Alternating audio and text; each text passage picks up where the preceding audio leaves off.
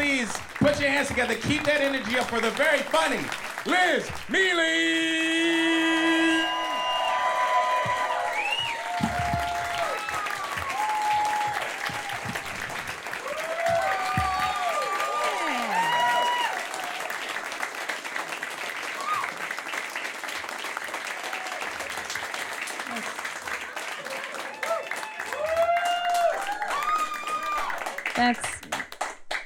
That's enough. I don't want to start complaining immediately. but that's like pretty much my act. I didn't grow this year. I didn't become a better person. I just maintained. And that's really good for me. My therapist said it was good enough. So I actually don't need your approval. I pay a woman to tell me I'm doing fine. And I'd like you to remember that for about an hour.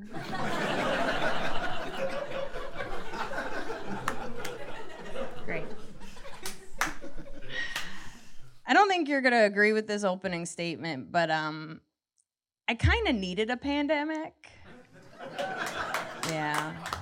I was really tired. I went to seven weddings in 2019. Seven. Three were for love, those are fine. the other four were definitely because they were in their 30s and they were getting scared. And it's like, have the courage to wait for the recycled ones that are coming back around. right? That's what I'm doing. I want a 45 year old divorced man with kids that can drive because Uber is expensive. okay, so one of the love weddings was my best friend from high school. She's my favorite person, so I gave her two weekends. I make all my money on the weekends. I gave her two full weekends. I gave her a wedding weekend and I gave her a bachelorette weekend. And the bachelorette weekend was three days long. No. In Philadelphia, gross, with 16 women. That's too many people. You're only allowed to have 11 men on a football field. Why do you need more support than the Giants, Amanda? Not excited. Except for on the last day, we're gonna go on a ghost tour. And before I tell you about this ghost tour, you need to know my relationship to ghosts, which is that I don't believe in them. And I've had to tell people entirely too many times as an adult that I don't believe in ghosts. You should only have to tell somebody once when you're nine at a sleepover when they take out a Ouija board. That's the only time. But I've had to tell so many adults. I've had to tell my very adult aunt six times that I don't believe in ghosts. And it's a little bit of a sad story. When my aunt was 11, she lost her mother, which would have been my grandmother. So every couple of months, she talks to a medium so she can talk to my grandmother, which is fine. I'm not judging her. I take vitamins. We all do stuff that's not real.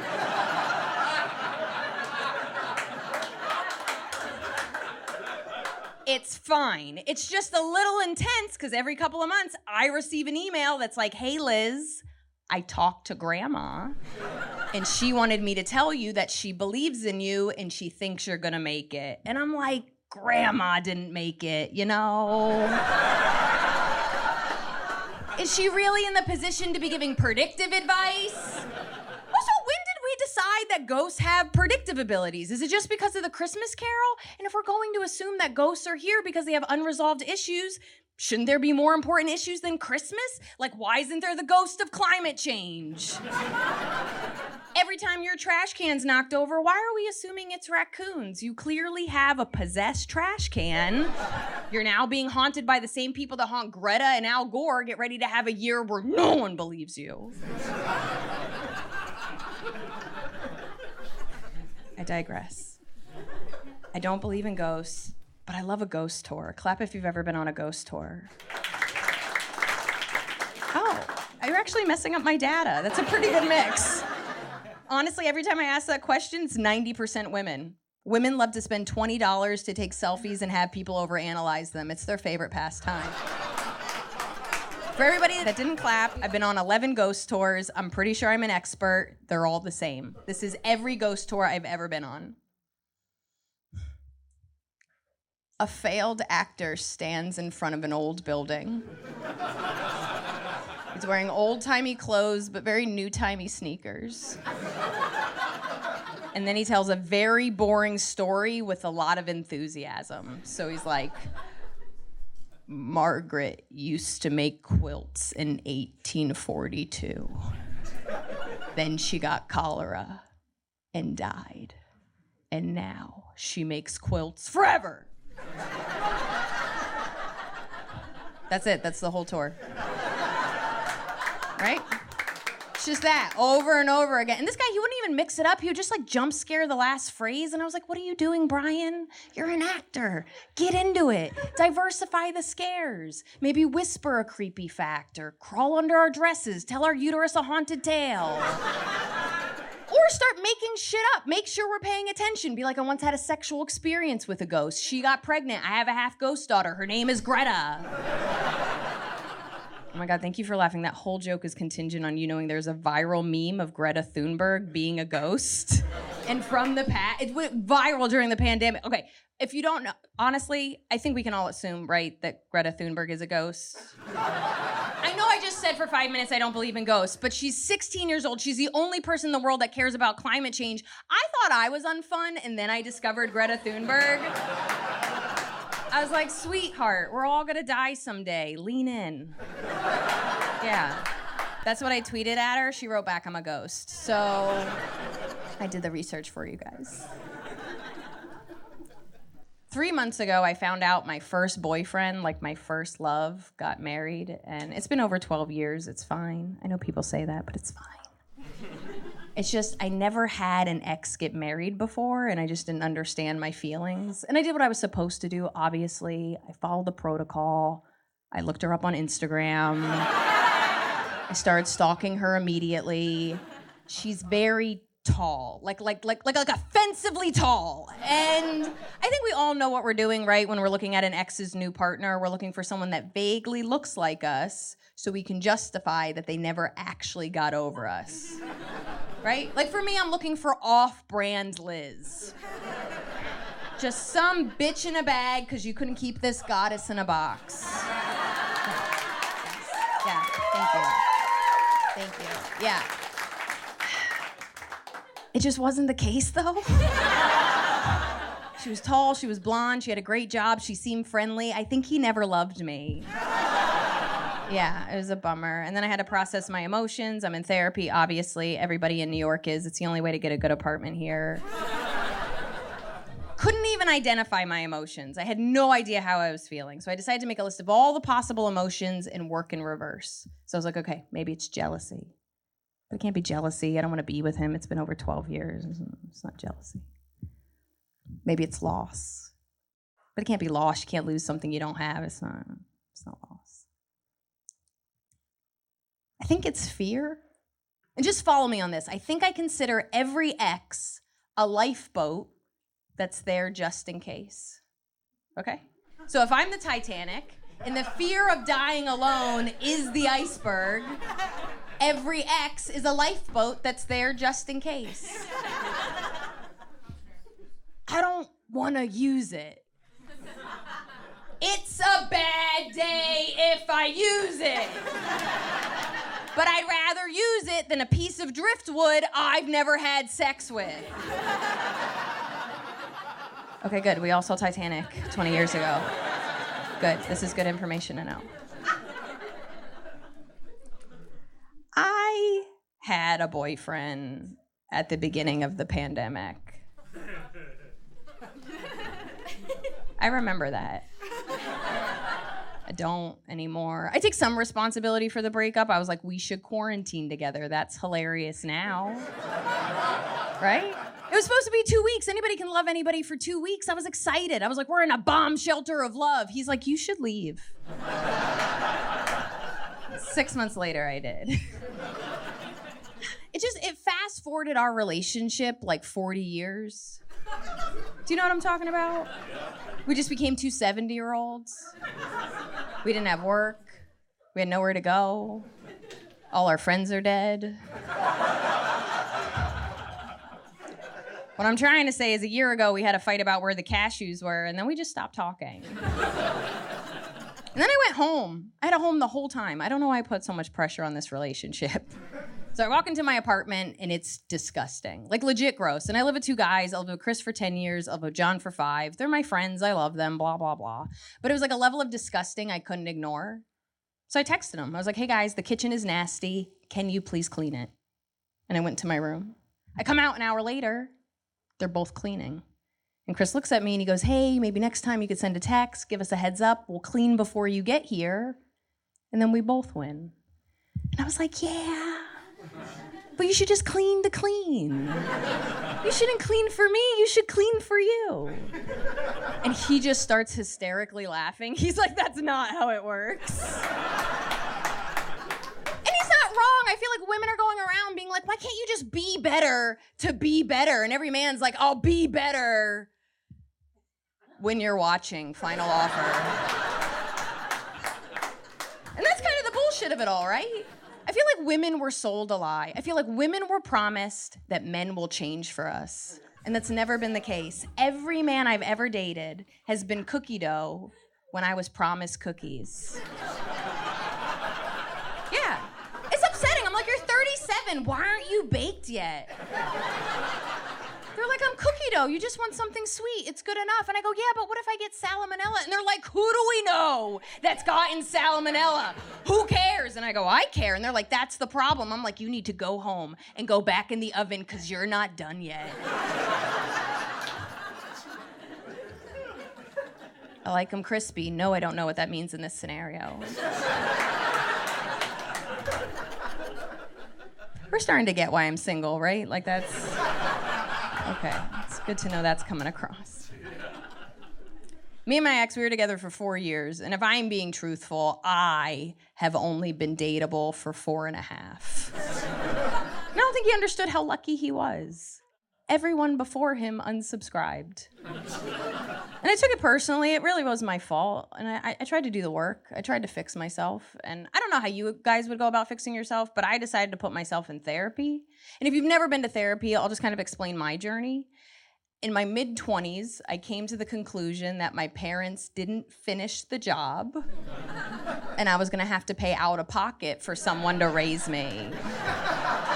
Yeah took it seriously. I was an adult. I tried to do the work. And I would say, like, three years into therapy, I really started to feel better. I was happier than I'd ever been before. I was connecting with people in a way I hadn't. They say people can't change, but I really felt like I changed. And now I've been in therapy for almost nine years. And I'm pretty sure I'm better than most people. yeah. Like, I don't make more money than anybody here. I'm not more successful, but emotionally speaking, I am better than all of you. yeah. I have a PhD in myself. I've done the work.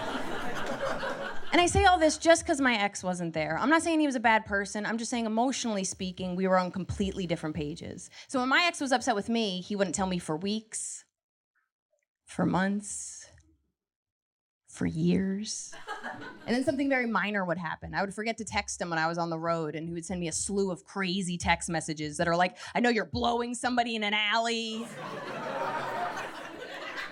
and it's like, I don't go down alleys, they're so dangerous. right? Like, if I'm gonna blow somebody, it's gonna be in a bathroom, it's warmer. You know, I'm always cold. He's giving me first draft feelings. Does that make sense? Like he's talked to no one, and I would never do that to him. When I was upset with him, I would hire a team of consultants. I have a feelings focus group. All of my thoughts are monitored for quality assurance. So when I was upset with him, I call my three best friends and I get a friend perspective. And then I talk to my roommates and I get a male perspective. And then I call my therapist and I get an educated perspective. And then I talk to a man on a bus and I get a bus perspective. Okay? I take all that information, I take all that data, and then I'd approach my boyfriend. I'd be like, hey, you really upset me yesterday. And I was talking to Daryl, and he's like, who's Daryl? And I'm like, he rides the B 15. Focus, baby. he's been married four times. He knows what he's talking about. I love Daryl. I'm going to be his fifth wife.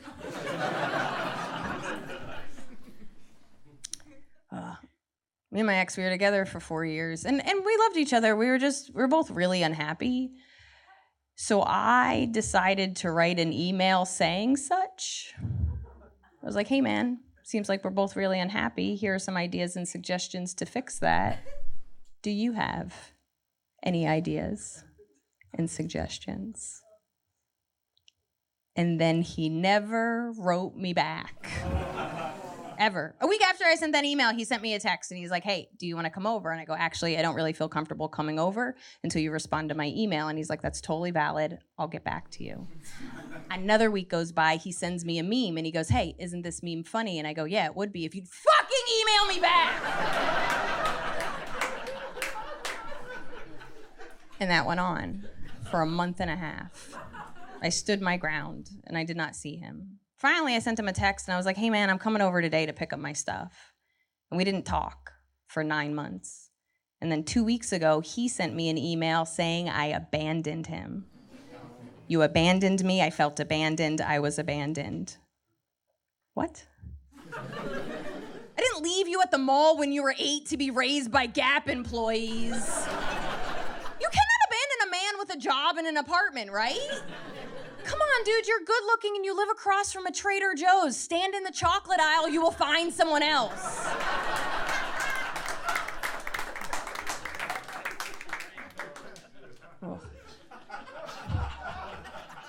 Six months into the relationship, he told me his ex was crazy, which is what every man does. But this one sounded legit. He said she used to scream at him in the streets and she threw a chair at his head once. And because it was six months in, I was like, a baby. Who would hurt my baby? And then four years later, I was like, that was the appropriate response to his behavior. Right? Like, I never threw a chair, but I picked one up once. It was so heavy. This bitch was so strong. I want to be throw a chair at a man strong. Is that CrossFit? Will somebody sponsor me? Oh, it's so expensive. I looked up a CrossFit class. I decided to take a free one. I walk in, they're all carrying bags of rice, and I was like, I don't cook, and I left. Thank you so much. That's my favorite joke. I feel bad. I feel, actually feel bad doing breakup material. I think a part of me feels like it's not fair. Like he doesn't get a voice. Like you should probably hear his side of the story. You'd still agree with me, but I um. I do feel a little bad. Because the truth of the matter is, we had a nice breakup. We're nice people. We had a nice, friendly breakup. And we were actually emailing a little bit after the breakup. And he said something to me that really hurt my feelings. He said that when he was sad, he said, I never tried to make him feel better. He said, All I would do is ask, Are you okay? And is there anything I can do? But he said, I didn't try, which is garbage. I did try. I tried for four years. I told him if making him feel better was a room I was trying to enter, I tried all the ways to get in. I tried the door, but it was always locked. So then I attempted the window, but it was sealed shut. So then I went to that secret back door that nobody uses, but it was bolted closed. So I assumed he didn't want me to come in. And he wrote back, Why didn't you try the roof? Because I'm not an emotional ninja. This isn't Ocean's Eleven. You're not dating Brad Pitt. Shouldn't have to dodge lasers to connect with you. Come on, dude, you can't set up Tough Mudder events every few days to your heart and then be shocked when I stop showing up to the races. I'm a girl trying to make her boyfriend happy, not become a Navy SEAL. You weren't kidnapped. You didn't go missing. Because I think we all know if you went missing, I would do whatever I could to find you. I would alert the police and I'd make posters. I would assemble a crew of friends, families, and neighbors to search for you. I would ostracize myself when they gave up too early. I'd lose my job. I'd lose sleep. I'd start to look for clues on my own. I'd find the dark web. I'd buy weapons I don't even know how to use. I'd join the mob. I'd make new friends. I'd make friends that give me nicknames that I don't like, like Lose a Man Liz. I wouldn't stop until I found you. But you're not missing. You're in the bedroom, moping again. And now I'm in the air duct system fighting a rat, wondering if this is what people meant when they said relationships are hard. and then he wrote back, Why'd you let me get kidnapped? Yeah, and that's a full joke about codependency. You need two years of therapy to really love it. Um, come back to me on that guy. Thank, I see, I see your, I see your growth and your healing in the back. I, um, proud of you. I feel like we've gone through the past two years by drinking, which was 100% the correct way of handling it. Yeah, absolutely. I mean, there's no books on this. I mean, there are books. We didn't read them. What I'm trying to say is I feel like our choices were Jesus or alcohol, and we made the right choice. Does that feel fair? It's just that these last two years were like a little bit harder for me because I don't drink. I actually quit drinking five years ago because I had really bad stomach issues. And everything just kind of led that if I took alcohol out of my diet, I would feel better. And I do. It's the best decision I've ever made. It's just that nobody likes that answer. People get very disappointed. They want to hear that I had a problem. They want to hear that I hit some kind of life rock bottom. They want to hear that five years ago I was having a drunken dance party in the basement of my home while my cat was watching. My husband and my kids are asleep upstairs. I start twerking to a Beyonce song. I knock over a candle. I set my entire house on fire. My cat drags my body out of the burning building. But that day, I lost my husband and my kids. Yeah. And now I live in a studio apartment with the cat that saved my life, whose piercing stare every day reminds me of the family I lost.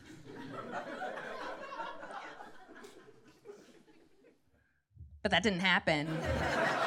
Because I don't have a family. Because I don't drink. And I think we all know you need to drink to create a family. Right?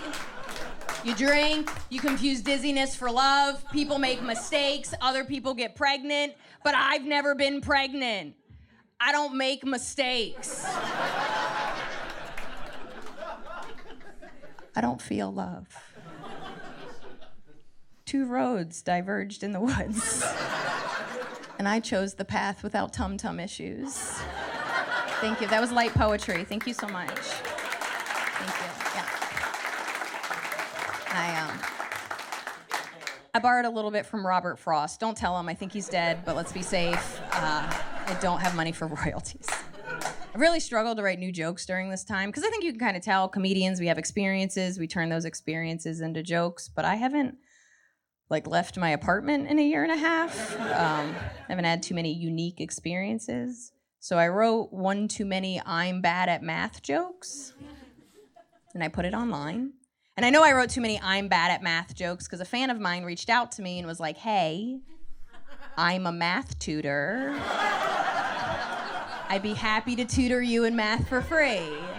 Which is so nice. Like, I'm not making fun of them, but like, let's be clear. I'd rather be waterboarded as I wait in line at the DMV than do math in my free time. I'm 36 years old. Do you know my favorite part about being an adult? I almost never do math. I have a calculator on my phone. We're not doing any math past the third grade. You make money, you add it. You spend money, you subtract it. You go out to eat, something to do with percentages. There's no math emergency. Nobody's ever held a gun to my head and is like, what's the square root of? I don't know how to finish this joke. I really didn't pay attention in school.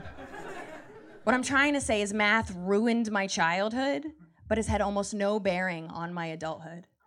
I'm gonna repeat that. Math made me feel like a failure. Math told me I'd never amount to anything. Math made me miss some really dope weekends in middle school and high school because I didn't do well on a test. And I feel like those social situations would have helped me grow and connect with people in a way I still haven't figured out how to connect with, but I don't think about math as an adult. How is that not the making of a school shooter? Not running into a school, guns ablaze? Kids are screaming and crying. They're like, Who are you? What are you doing here? And I'm like, I'm the ghost of academic future. What the fuck are you doing here? Everything you now learn is on the internet. What a fucking waste of time. Get a job, learn a skill, or start an Etsy shop. And yes, that also goes for the teachers. And then I gently put the guns down and I leave them for the janitors who really deserve to use them. Oh my God, thank you so much for laughing at that joke. I just, I did a two week tour in Texas and they cheered in all the wrong places. And it was quite unnerving. I mean, me and my uterus were like, we can't do this anymore. and we left. So I'll take that was like a half response, and I'll take that. I'm actually gonna put my foot in my mouth. Uh, I made up my own math game. I know I just complained about math for three minutes. Um, okay, it's third grade math, so it's on par with what I'm able to do. Uh, it's called fantasy math. And the way it works is whenever I'm somewhere that has like shitty Wi-Fi or no Wi-Fi, think like a plane, a train. What I like to do is think about like my last high-paid gig, like my last like bonkers money gig, and then I like to calculate how much money I would have made if I made that every week for a month, and then every month for a year, and then I just kind of let my mind wander, and I dream about how much better my life would be with all that money. Cool. Okay, so let's. Let's rewind like two years ago. I'm on a train with a comic I don't know very well, and he sees me playing with my calculator. He takes out his earbud and he's like, What are you doing? And I explain the rules of fantasy math. and he's like,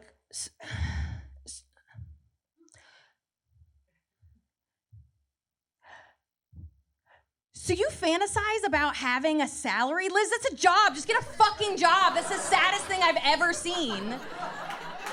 Then fast forward, the pandemic happens. I'm on unemployment for the first time in my entire life, and it's like pretty good money for me. Ser- I, dude, I don't get I don't get money every week. Okay, you remember how they were like, hey, if we give people that don't make a lot of money too much money, they might not want to go back to work. That's me. I don't want to be here right now. It was the best goddamn time of my life. For like six weeks, and then I started to get super paranoid. I was so scared my bank was gonna call me up and be like, hey, Miss Miele, there's been some suspicious activity. Somebody keeps depositing money in your account every week. Are you like robbing tiny banks? I don't know. We miss our overdraft fees. If you could call us. Actually, we're Chase. We chase you. You don't chase us. You know our motto. Uh, chase out. Like. I uh, I went to the dentist for the first time in five years last week. I know, I'm back on the market. It's like, let's clean it up, Liz. So, yeah, so I'm showering almost every day. I got my teeth cleaned. I'm pretty much ready for love. did anybody else do that, by the way? Like when the world opened up, did anybody else go on like a full doctor's tour? Right? It seems so urgent. I made so many doctor's appointments. I made an appointment with my gynecologist. I hadn't been there in years. She's like, hey, is everything okay? And I was like, I wasn't using it. It should be fine. if you don't use it, it can't break. That's just science. This is the year of pseudoscience. Please let me have that. So I make this appointment with the dentist. I just want to get my teeth cleaned. I made that so clear. I sit down in the chair, and the woman goes, Oh my God, you are way overdue for x rays. And I was like, Ooh, no, thank you. She's like, What? I was like, I don't want them. She's like, but you have to get them. And I was like, oh, are they free? She's like, no, they're $400. And I was like, okay. Well, five years ago, I came here and you found four cavities and I needed two root canals.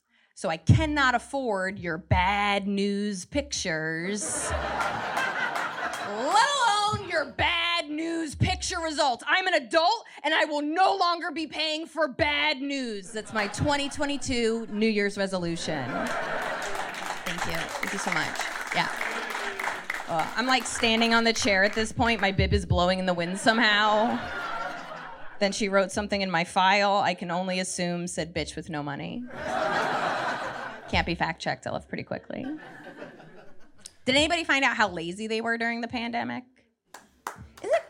Crazy? For years, I told people I was busy. I was like, oh, I'd love to do that, but I'm so busy. Oh, that seems fun for you, but I can't because I'm like super busy.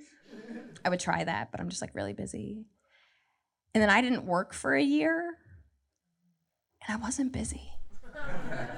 and nothing changed. this is so embarrassing to admit. I did not take my makeup off at night for 15 years.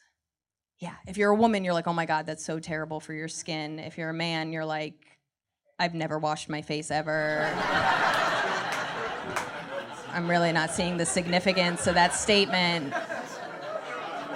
It's bad. Bare minimum, as a woman, you should take your makeup off at night. I do now. I started taking my makeup off a couple of years ago because I read an article that quoted Stevie Nicks, and she said, even when I did heroin, I still took my makeup off every single. Yeah, it really puts things in perspective. I'll be honest, my first thought was like I might need to do heroin to motivate myself. I love putting it on. I hate taking it off. It's so boring. This is the craziest part about it. Because of the pandemic, I now have a 45 minute skincare regimen. Did anybody else fall into skincare TikTok? It's a dude, if you're a 14 year old girl with 30 followers, I will buy whatever potions you tell me to. I am so easily influenced. I bought all the potions. I put them on my face every night. It burns. I'm assuming it's burning off the old layer to make room for the new youthful layer. I hate this regiment, by the way. I hate it. I have to distract myself. So normally what I do is I put like an episode of something on my phone or I watch a couple of YouTube videos. And that was fine when I had a boyfriend. He just kind of tolerated that I was in the bathroom for too long. But what am I going to do now? What am I gonna fuck a dude? Then be in his bathroom for almost an hour? He's gonna knock on the door and he's gonna be like, What are you doing in there? And I'm gonna be like, I'm trying to get my youth back. And he's gonna be like, Well, it just sounds like you're watching Conan. And I'm gonna be like, he has a 12 step Korean skincare regimen he does every night during the closing credits. Everybody misses it because they changed the channel, but he's actually 104 years old. he looks so good for his age. Nobody tells him. Nobody tells him. Another skincare joke. I would love to do that for you guys. I actually think I got away with not taking my makeup off at night because I was on birth control for 13 years. And if you don't know how birth control works, it prevents women from having babies and acne. The problem is, once you go off it, all those pimples and babies come back. Yeah. I have 14 kids. It's been very hard to date. Two are in the green room right now. I hope someone feeds them. It's true though. Went off birth control, my face exploded. I had really bad cystic acne. I felt very uncomfortable. I felt very insecure. So I went to the doctor, which is just the internet for me. and another 14 year old girl told me to put apple cider vinegar on my face, and I did it. Yeah, I did it for a while. And I can't tell if it was a good idea or a bad idea. All I can tell you is the only reason I stopped doing it is because I thought nobody would fuck a salad. Thank you, thank you. That joke is exclusively for people that watch the show Chopped and care about their skin. So it's really good to know who in here knows how to make like a toothpaste arugula salad, whatever that show teaches you, because it's trash, but we all love it. I do love that show. If you don't know Chopped, they have like professional chefs, but they give them like weird ingredients and they have to like make magic. And I was like, I'm not imp- like, isn't that just being poor? Like, I don't. Like, didn't we all do that? Like, I'm not. Where's my show? I'm, I'm so happy to be here. I'm happy to be out of the house. I'm happy to be working again. You have to understand, like a lot of a lot of artists like just didn't make a- any money, and we didn't make money before, but it was like bad. Because it's great. I got into comedy knowing I wasn't going to make a lot of money, and I was fine with that. I really was. I'm not complaining, but I always lived a very small life. I always budgeted. I lived this very small life, and then a couple of years ago, I started to build a fan base. I started to do okay, and I started to live medium. All right? Like I'm buying stuff off Amazon I don't even need. All right? I'm living that baller medium life.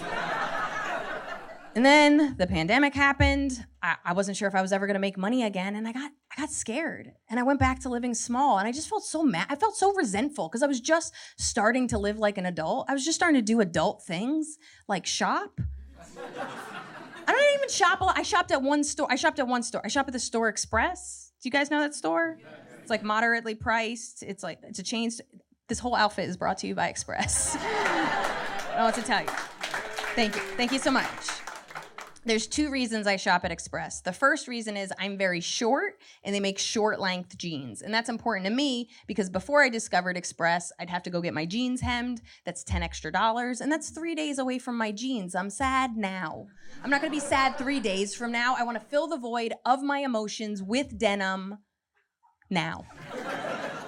The other reason I like Express is all their jeans are $74.95, but I have never paid more than $35 because every six weeks they mail you coupons. And these coupons are anywhere from 40 to 90% off. So I only shop there when I receive the coupons. And I'm telling you all this because it kind of reminds me of a game I used to play with my little brothers. My little brothers are about 10 and 11 years younger than me. I used to babysit them in high school, and we play this game called Flea Market. And the way Flea Market worked, I had a big jar of coins. I'd give my brothers like $2 in pennies, And then I take all this junk I didn't want, I put it on the ground, and then my brothers would buy my junk with my money. and this is how it went down every single time. So Greggy would be like, How much is that eraser? And I'd be like, It's five cents. And he'd give me five cents and I'd give him the eraser. And then Sammy would be like, How much is that plastic dinosaur? And I'd be like, It's 10 cents. And he's like, I'll give you five cents for it. And I go, Actually, it's in really good condition, so I'm only gonna accept 10 cents. and then he's like, Well, I don't want it anymore. And I'm like, Sam, it's all my money. It's all my fucking money. Just take the fuck. And that's how I feel about Express. Does that make sense? Like they mail me a piece of paper, I give the piece of paper back, they give me half price jeans. It's like you're a fucking Forever 21 with a mailing list. Just give me my stupid shitty jeans when I fucking want them. I don't even think this is a joke. I think it's a Yelp review. I um I think it's just like, right? Like just like a really well constructed Yelp. If somebody could record it and send it to headquarters, I think I could get a really dope coupon. Two years ago, somebody hacked into my bank account and stole all the money in my account, which I like to think was a bad day for both of us. right? Like they found out I barely have any money. What a waste of time for them. And I lost everything I had. So it turns out there was a virus on my computer and they could see me put in my passwords. So I cleared the virus off my computer and on that really shitty day, I changed like 45 passwords in one go. And I was so angry and I felt so vulnerable that now all my current passwords are like secret fucked up messages to future hackers. and I like to share them with you right now. Yeah. Cuz I don't learn.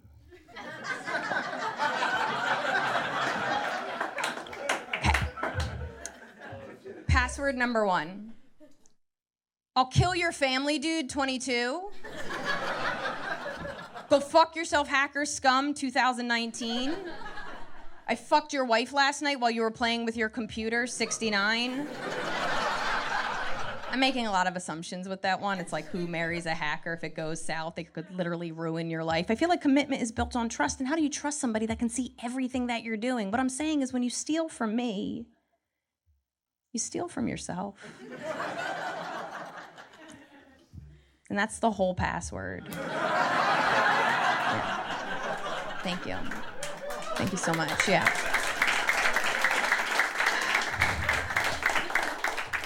It's really strong. I have two roommates because I'm very successful. And uh, yeah, I get it. You guys probably have five or six. You should try harder. Um, I only have two. I like my roommates. I really do. My roommate Chris is a fashion photographer and videographer, and somewhere in the middle of this pandemic, he got so tired of doing work in his room that he took all of his equipment and he put it in the kitchen. So think big ass monitors now in the kitchen, so everything he watches, I have to watch. So a couple weeks ago, I'm making eggs. I look over, and in succession, he's just watching a bunch of shark defense videos, like what to do if a shark attacks. Just so we're clear, we live in Brooklyn. He's from the Bronx. He just learned how to swim a year and a half ago. And he has only swam in a pool. What are you preparing for, Chris? And I also watch defense videos, but they are in the defense of men. So he's preparing for a one in a million chance encounter, and I'm preparing to leave the house after 8 p.m. And I want to be wrong. I want to be so wrong. I want to come home late one night, just like a crazy, bloody mess, and he'll be like, oh my God, what happened? And I'm to be like, shark. On the Q train.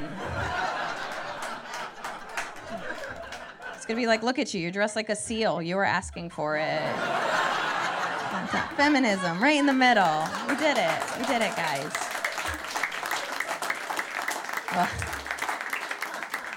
I'm actually pretty excited to announce this. So I've lived in New York City for 20 years, and last year I got to like check something off my New York City bucket list. Uh, I got attacked on the subway. I know. Come on, uh, come on. Uh, I look like this. I come home at 2 a.m. every night. I've been kind of flirting with that. Um, so it's pretty shocking that it took 20 years. And it wasn't even late at night. I was going into the city at like 9 p.m. Nuts. Okay, you want to hear the story? I can tell. Um, okay, so the night of the insurrection, I had my own insurrection. Not true. Don't know how to start this story.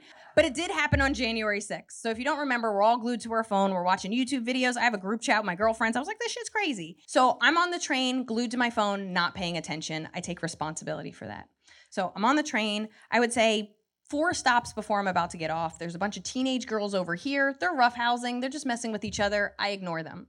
My stop comes up. I stand in front of the train doors. I'm still staring at my phone. The doors open. Someone kicks the back of my leg and I fling forward. I turn around and I'm like, what the fuck? Are you fucking kidding me? Are you fucking insane? And standing in front of me is three huge teenage girls. I have the body of a middle schooler. These are seniors, possibly super seniors. the middle girl, she looks me in the eye and she goes, What? It wasn't me. And I'm losing my goddamn mind. Everything inside of me is telling me to attack these girls. Everything inside of me is telling me to fight these girls. But it's like, what am I gonna Cobra Kai a bunch of teenagers? I don't know any martial arts. I've never hit anybody in my life. I apologize when my cat bites me.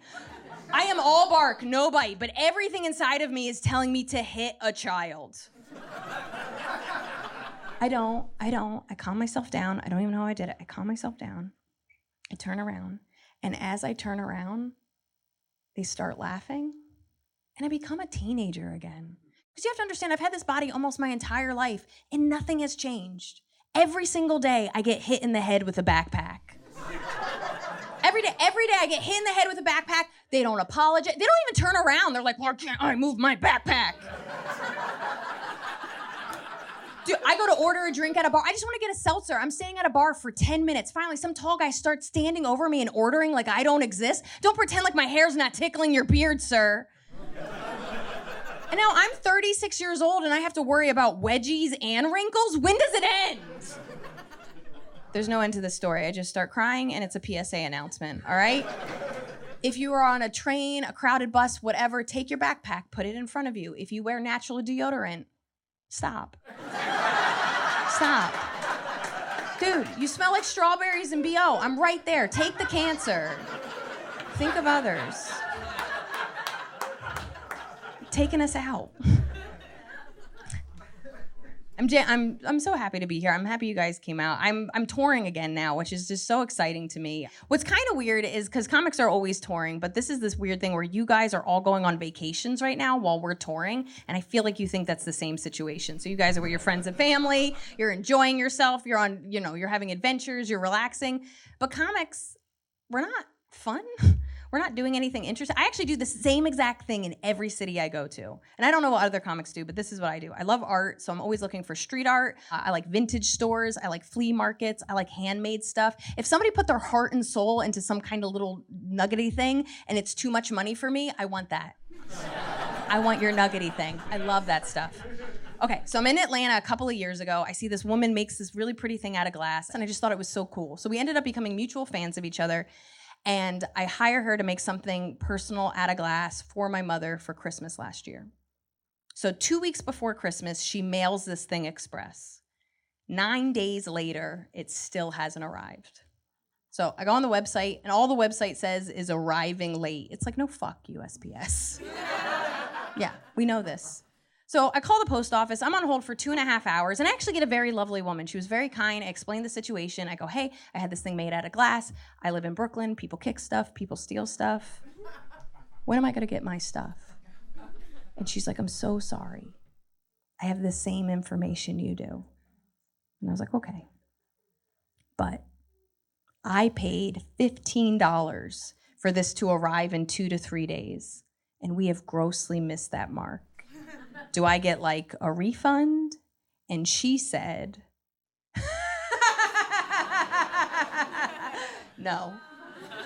And I was like, why the fuck are we trying to save you? Do you remember that a year and a half ago? They were like, save the post office, save the post office, buy stamps, save the post office, buy stamps, buy stamps, buy stamps, buy stamps. I bought so many fucking stamps.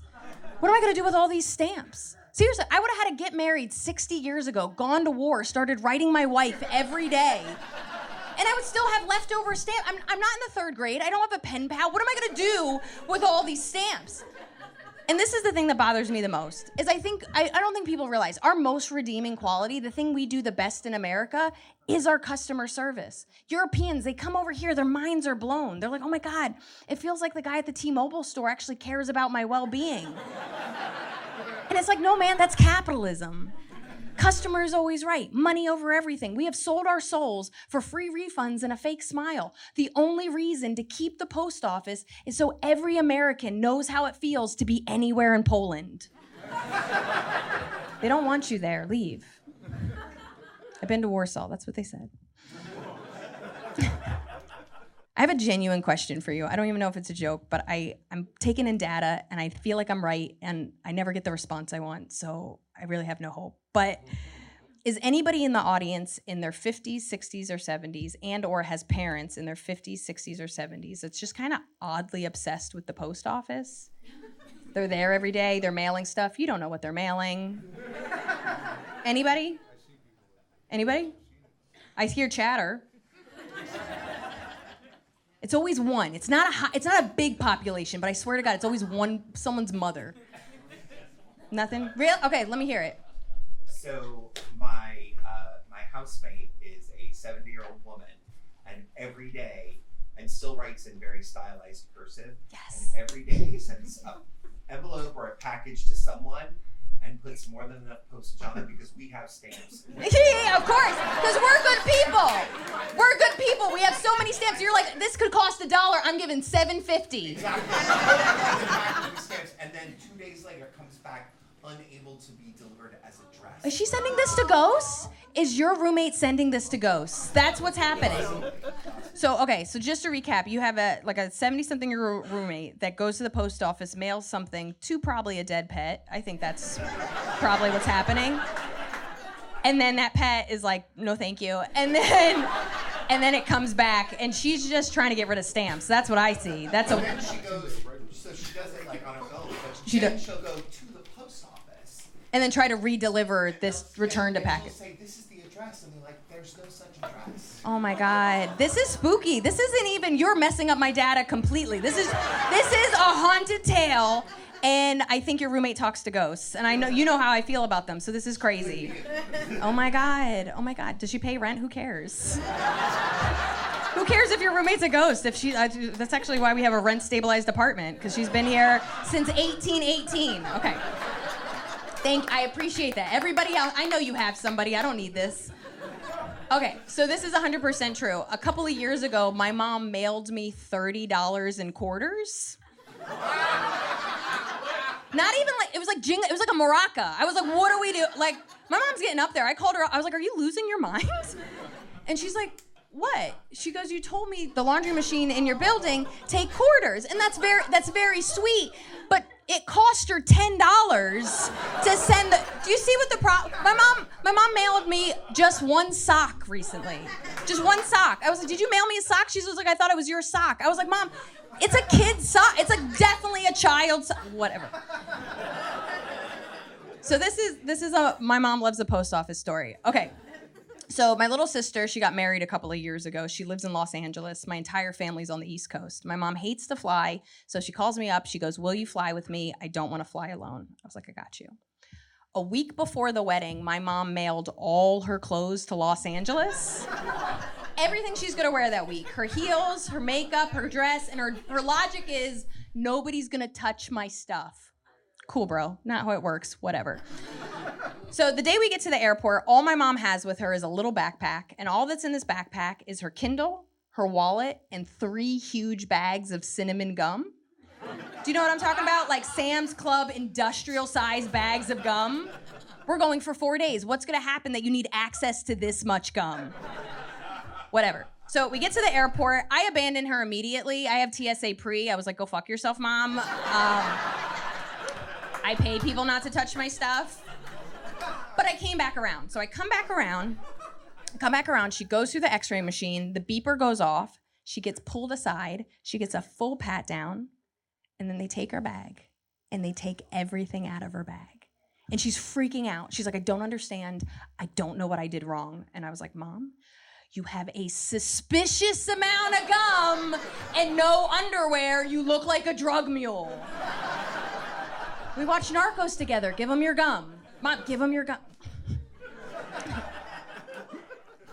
I I gen- I love my my mom is a character. I love my mom so much. My mom is in her mid 60s and in her early 50s she got into CrossFit and she did CrossFit for like 8 years. Then she quit CrossFit and she did kettlebell training and kettlebell competitions. Then she quit kettlebell training and now my mom is a competitive power lifter. Yeah. Three weeks ago, she lifted 303 pounds and she broke state records for her age group in her weight class. You can clap. That is amazing. Yeah. Yeah. Ah, all right, all right. Let's keep it in perspective. It was like two other old ladies and a dead woman. Like, let's. Con- it's very, we're all very proud. It's just, I just feel like I could have predicted this future for her because she was incredibly abusive most of my childhood. So strong. Why did we let her get stronger? Feels like a mistake, right? And don't get me wrong, my mom's lovely. It's just she was miserable my entire childhood. She had five kids. She didn't want us. She's told us. And I, I see it now, but I, I, I should have seen it as a kid. There were so many signs. Like, uh, all right, do you remember in the 90s there was a woman that drowned all five of her kids in one go? Okay, I've never looked that up. I never looked that up as an adult. I've never read that article. I just know about it because it was a running joke in our family. So my dad, he'd come home from work and he'd be like, "Hey, sweetheart, how was your day?" And she's like, "God damn it, Jim, I was this close to nap time, bath time. You have no idea." I was like, "What's nap time, bath time?" Seems dangerous. This is one of my strongest memories. I'm like six or seven years old. I'm in a bathtub by myself. And when you're from a large family, that's super rare. So I'm actually pretty excited about it. I have my mom's undivided attention. I was like, this is my moment. I'm gonna impress my mom. So I was like, Mom, I can hold my breath underwater for 30 seconds. Do you wanna watch? And she was like, I bet you could hold it longer. Because she believed in me. I don't know if you guys have. She believed in me the whole time. You guys were awesome. Thank you so much. I'm Liz Miele. Oh.